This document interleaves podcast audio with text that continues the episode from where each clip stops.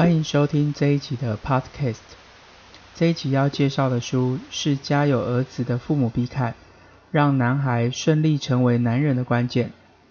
书名是《关于长大，我比你还晚懂的那些事》。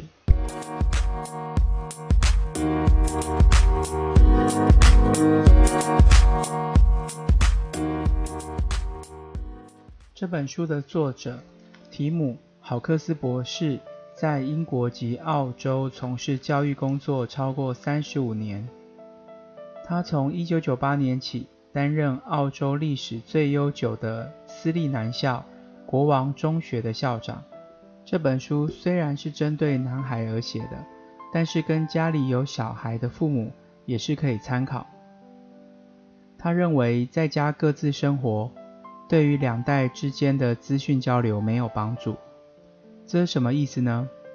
因为有些父母会躲在自己的书房，或者在看报纸，会逃避下一代吵闹的闲谈。许多儿子也好不到哪里去，他们可能在房间里面的各样各式的电子产品里面的世界里，或者是他们在家中原本可以聊聊的地方，却没有善加运用。餐桌只有客人来的时候才用，桌椅面对电视却不是彼此，而套房式卫浴的设计让同一个屋檐下生活的人可以独立不相往来。他们的后院可能小到让父母亲没有机会一边跟孩子玩球，一边聊一聊。作者建议父母跟儿子。需要重新重视经常对话的价值。不这么做，不仅让彼此的人生贫乏，也会阻碍将经验智慧传承给下一代。作者与他以儿子在外面玩球的例子为例，每一个投球都是给儿子的问题。他可能是告诉儿子：“你最近好吗？”都是在探索跟测试。而小孩紧握着球拍，牵强的微笑，可能是告诉爸爸：“我可以的。”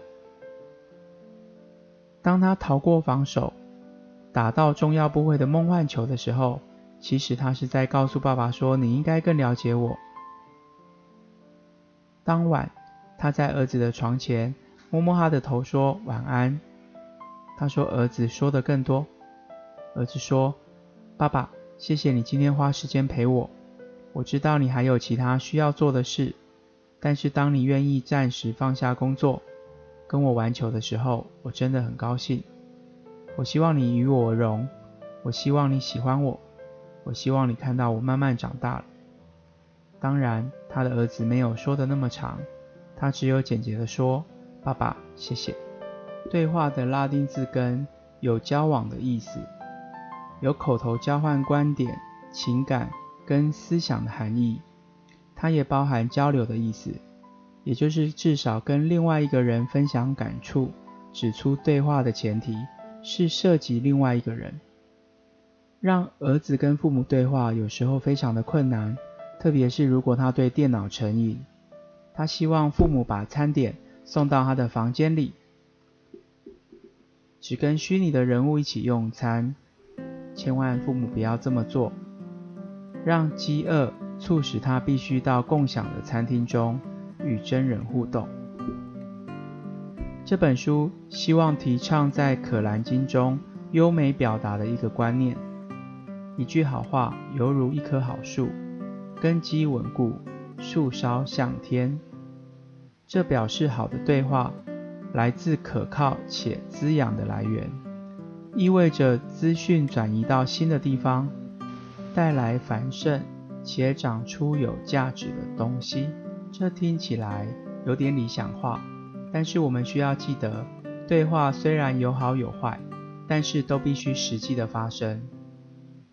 男孩的认同、安全感跟培育来自于团体，通常是家庭与朋友。缺乏这些关系，男孩会非常的脆弱。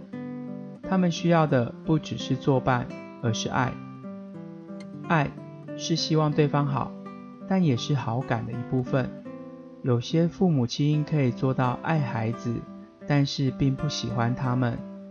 即使儿子的行为不良，也很难喜欢他，但必须尝试对他保有好感。有些父母，特别是父亲，会以可靠的供应所需作为他们爱的证明，这其实不够。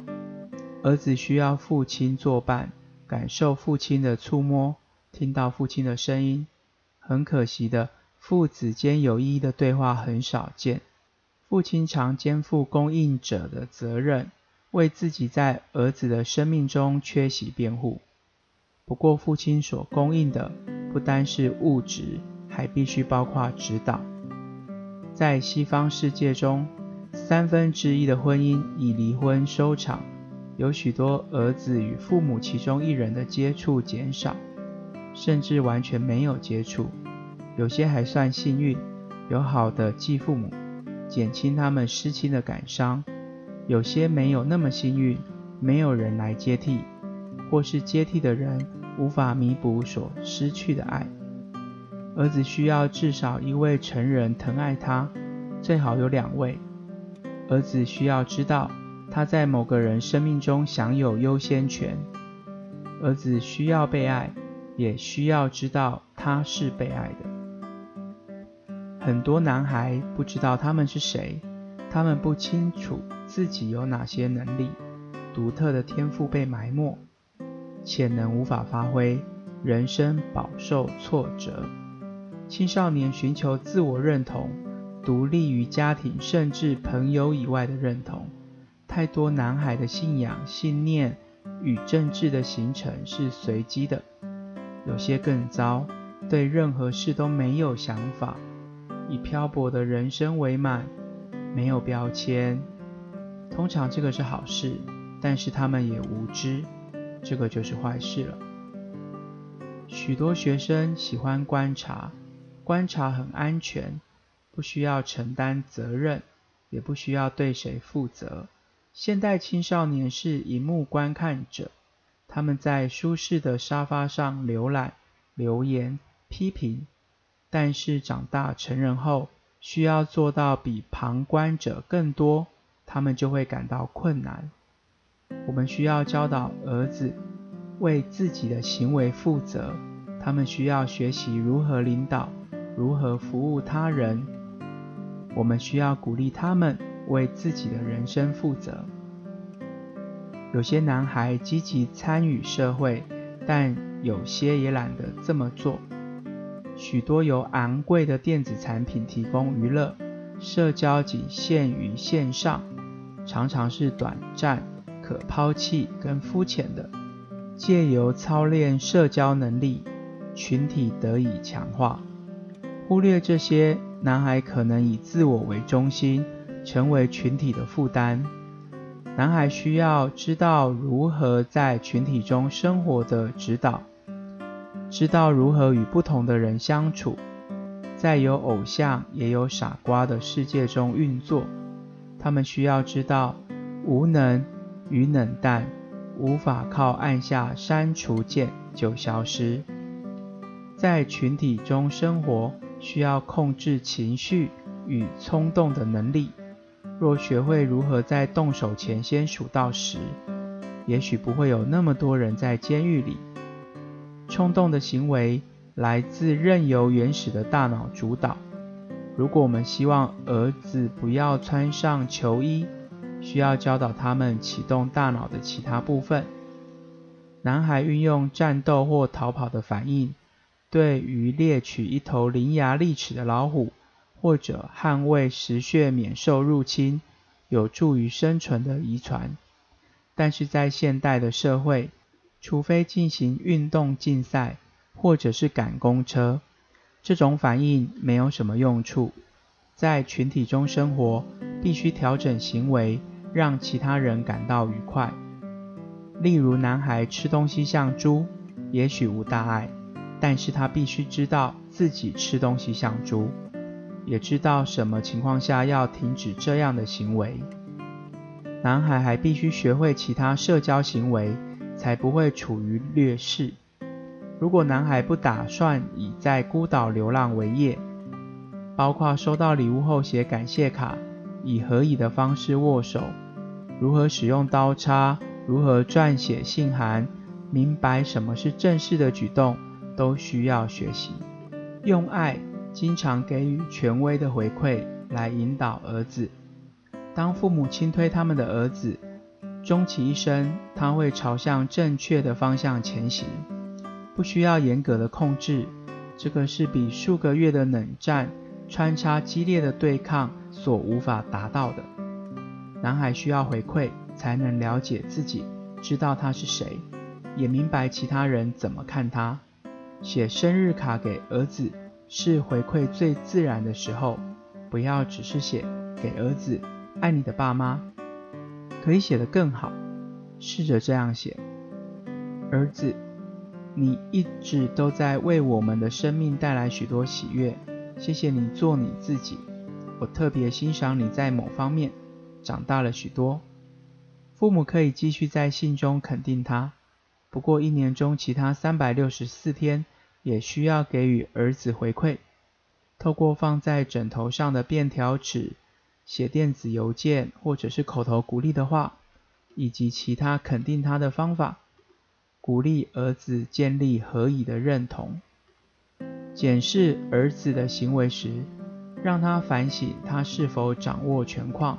可能很有价值，要看他的行为是否是对这个情况是好的，是否对这个情况是正确的，行为有助于改善这个情况吗？对这个情况是合理的吗？如果答案是否定，告诉他要掌握调整，可能有帮助。男孩天生自我为中心，特别是年纪轻的男孩，需要透过对话调整。提醒他是群体的一员，群体生活以及因为其他人尊重他带来的好处很多，但是有一个麻烦的地方，群体其他人必须受到相同的尊重。群体提供很多，但也要求很多。群体提供地位、归属、认同、连结、支持、保护、安全感、物品及服务。关系、友谊与爱，群体也要求相同的回馈。这些描述是共生的，使彼此的生命更丰富，也提醒我们：男孩从他所属的群体获得支持，但是身为群体的一员有义务。群体期待互惠，要求男孩要受也要施。很可惜的是，确实有些男孩。在施与受的连续线上，可以形容为位在自私的那一端。如果男孩想要享受身为群体成员的好处，他也必须为群体带来好处，不去激怒其他的成员。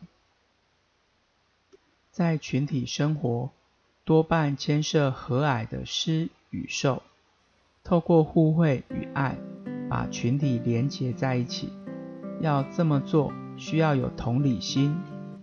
同理心与许多美德相关，包括仁慈与怜悯，这些都是常要鼓励儿子培养的品格。莎士比亚懂这些。在《威尼斯商人》，我们读到，慈悲不是出于勉强，它如同甘霖从天而降。在他降下之处带来双重福分，赐福施者，也赐于接受者。